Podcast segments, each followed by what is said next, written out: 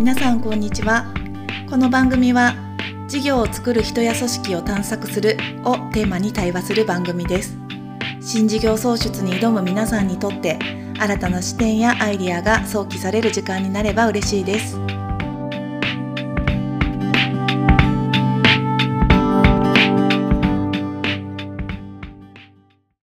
皆さんこんにちは。こんにちは。はい今週もよろしくお願いしますよろしくお願いいたします。サッカー見た？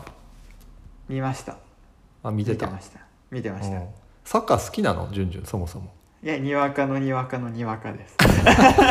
にわか三条分 ワールドカップとかになると、ちょっと重要な試合だけ見て、おーってなってますね。ワールドカップはでもほそうだよねもうにはいわかのにわかの方々がね、でもその人たちを見るぐらいのパワーがあるのは確かにすごいよね、イベントとしてね。で、やっぱりこうドイツに勝って、またちょっとい、期待値がすごくガッと上がった上がったから。ね。見てましたね。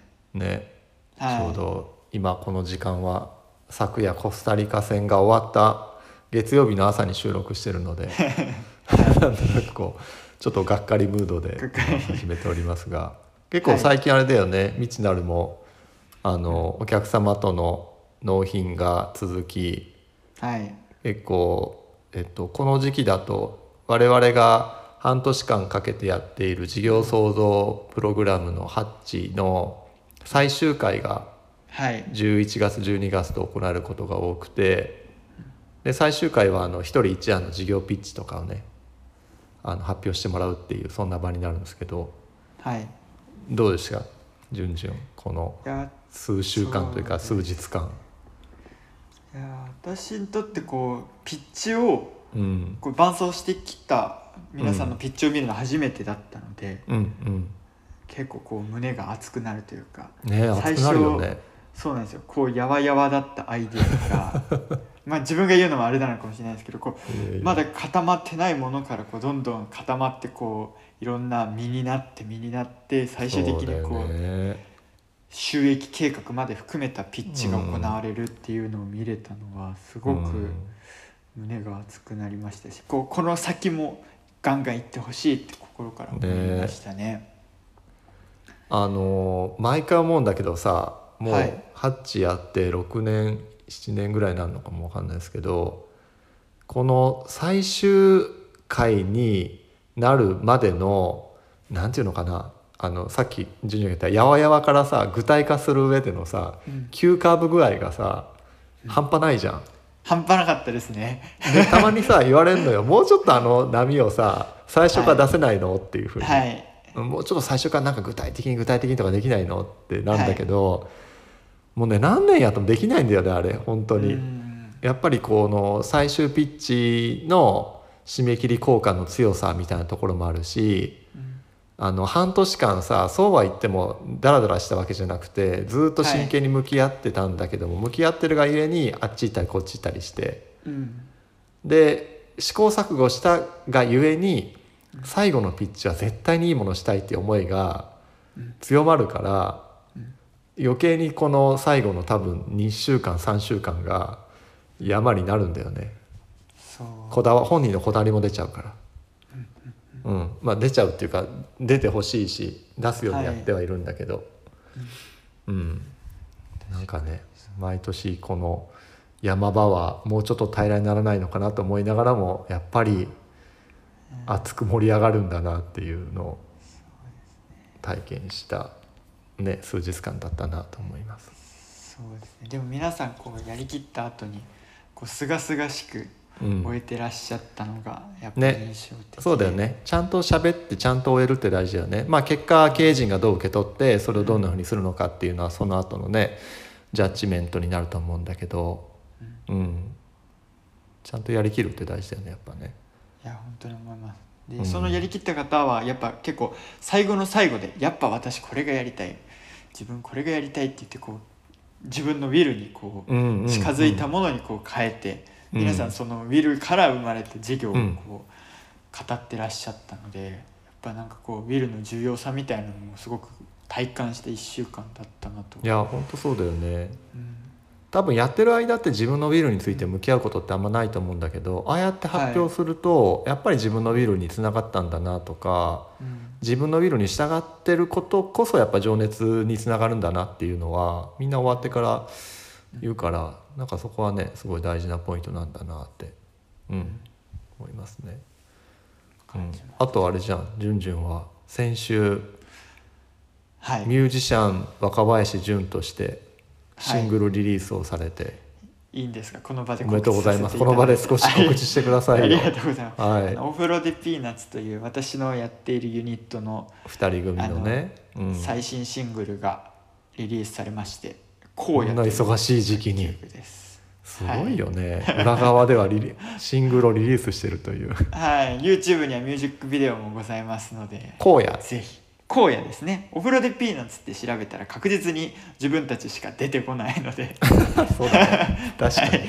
ぜひお聞きいただけたらと。各種ストリーミングサービスでも聞けますので、いやもうどっちも頑張ってほしいなと思いながら応援してますよ。ありがとうございます。うんそんなバタバタ忙しい未知なるではございますがはい。来週あ違う違う今週か。今週今末に金曜日です。はいセミナーを行いますということで、はい。今日はそのセミナーについて少し話しましょうかというそんな回ですね、はい。うん、ちょっとセミナーのタイトルやら日程やら簡単に紹介してもらっていいですか？はい、えっとセミナーのタイトルが「3か年で描く事業を生み出す仕掛け作り」というところで、うん。えっとサブタイトルとしてえー「社内提案制度の全体像と具体論の描き方」というところで、うん。あなんかまた今までとはちょっと経路の違うはい、はい。私と7分で話をします。じゃあちょっとこの辺について。あ、うん。日時についてもはい。あぜひぜひお願いします。えっと今週の金曜日12月2日うん。の、えっと、15時からですね。午後3時か15時から。ら1時間ほど。1時間。はい。PTEX で、はい、参加無料の URL をは発行していますのでぜひうん。お申し込みいただければと思います。ありがとうございます。さあじゃあなんでこんなセミナーをやるんだっていう話ですよね。はい。今日はうんなんでこんなセミナーになったのかというところとうん具体的にどんなことがお伝えできるのかなというところを少しそうですよね。伺えたらと思っているんですけれども、はいはい。もともとはこの時期、はい。えっと去年もそうだったんですけどえっとお客様とか新規でお話しいただく企業様からまあ来年度のえっと計画はい。の具体化をしたいということで、結構お声がけをいただく時期でして、うんまあ、多くの会社が来年度4月から新しくこの新規事業とか新たな取り組みをスタートさせる時期になっているので、まあ、そういう意味で言うとこの提案制度みたいなものを見直しをかけたりとか新しくゼロから作ったりする方々が多いのかなと。でなんかあの我々も実際そこで、えっと、け設計だけではなくてあの実行の部分で伴走することも多いのではい。あの設計した内容が実行されるとどういう点がうまくいくのかとかどういう点で多くつまずいちゃうのかとかまああのどんな点に不安が残るのかみたいな話も含めて結構リアルなあの声を聞くことが多いので、まあ、はい。そんなところで役立つヒントが伝えられないかなと思って計画をしました。プランとしてね、うん。ありがとうございます。もう少しこうあれですか？トピックみたいなものってもういくつか出てトピックね。まあ今めっちゃ作ってる最中なんではい。なんかあれなんですけど、えっとまあ今回その大きなテーマとして我々成熟企業の事業創造って掲げているので、はい。まあ、例えばその企業のなんだろうなあのえっとタイプによっても、うんまあ、制度を作ったらこんな風に反応するとか違うと思うんですけどはい。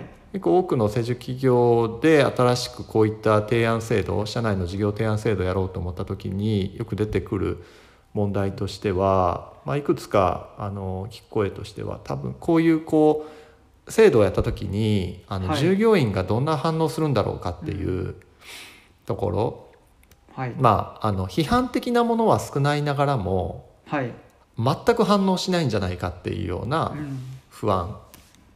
だからはい既存事業忙しいもしくは新しい挑戦を恐れている、うん。えー何かしら今の評価判断に、えっと、マイナスに働いてしまうんじゃないかとか。はい。なんかそういったこともあの従業員から聞こえてくるかもしれないということで、あの告知の仕方とか、まあ、そもそも制度設計全体のなんかこう評価の仕組みとかっていうところもあの不安視される企業さんが多いので、まあ、そのあたりについて、あの他の会社さんどんなふうにやってるのかなとかなどういうところがこの上でのポイントなのかなっていうところは一つお話ししたいなと思っているのが一つ目かな。うん。じゃあ割とこう具体的なもう設計の話を伺えるという。ああそうですね。あのーただ根底にあるそのなんていうのかな制度そのもののはい。思想の話とかうんうん。なんかもっと言うとその制度って何でやるかっていうと会社のメッセージだと思っていてはい。あの箱だけ作って終わりじゃなくてその制度を使うことによって会社から何かしら大事なメッセージを届けたいからでそのメッセージを通じて社員を変えていくとか行動はい。を変えていくってことをやりたいので、なんかそこがないといけないんだけど、うん、とそういう意味で言うと結構事業創造ってさはい。あの実はこのメッセージって難しくてはい。あのよく出てくる議論が人を育てるのか事業を生み出したいのかみたいな。うんでこの制度を通じてさあの新しく挑戦する人材作りたいですっていう会社もあればいやもうはい。ガチで事業を生み出したいですっていう会社もあるんだけど、はい。結構ねなんか両方ですっていうケースもやっぱあるんだよね。うん。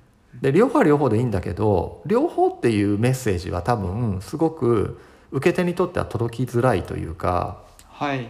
本気でやりたい人にとっては育成だったらしらけちゃうしはいなんかあのちょっとなんかチャレンジしたいなぐらいな人であればガチで事業を生み出すみたいな仕組みであればコテンパンに叩かれちゃうし、確かにそうですね。うん、なんかこの辺のねメッセージをあのどのように伝えていくのかとかそれに基づいた制度設計ができるのかっていう点はうん。大事だなと思いますね。なるほど。うん。いやそこ悩んでらっしゃるこう方結構多いのかなと今伺いながら。そうですね。あと悩むのもあるし、はい。なんだろうね。